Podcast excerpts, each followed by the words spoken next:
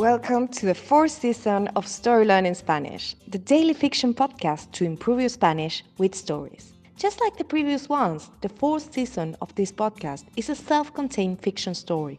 In this case, it will be 150 episodes long, so if you're new here, scroll down till episode 1 to start.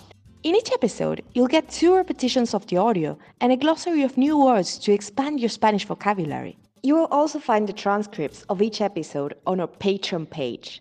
Go to patreon.com slash storylearningspanish to find them. For only $10 a month, you will get a PDF transcript and a downloadable audio file of each episode. If you join our Patreon community to support the podcast, you will also get automatic access to the entire seasons 1, 2, and 3 of the Story Learning Spanish podcast with transcripts and early access intro free episodes of season 4 so you can jump straight into the story. And remember, the story learning method works best if you enjoy the story and keep coming back every day. Finally, please remember to subscribe to the podcast. Y ahora, empecemos. Capítulo 119. No soy de aquí ni soy de allá.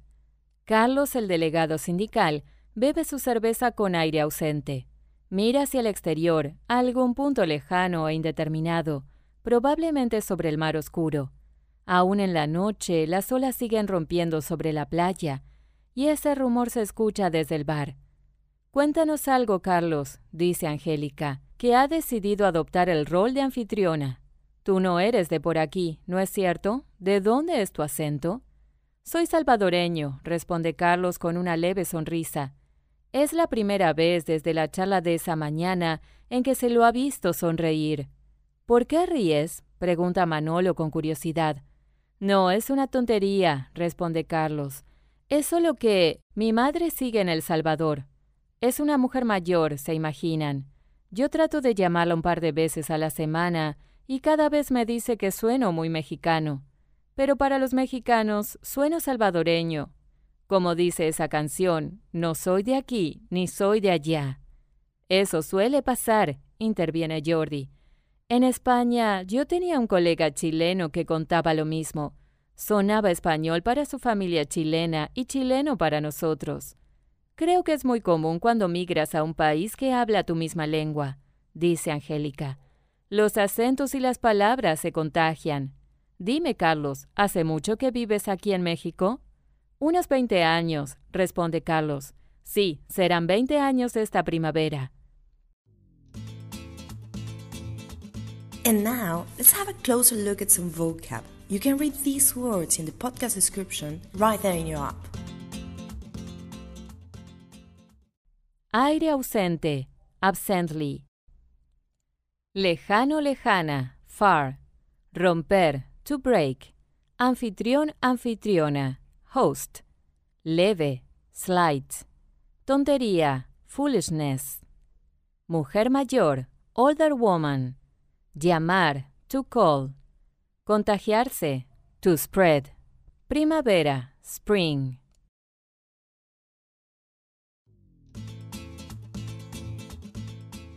And now, let's listen to the story one more time.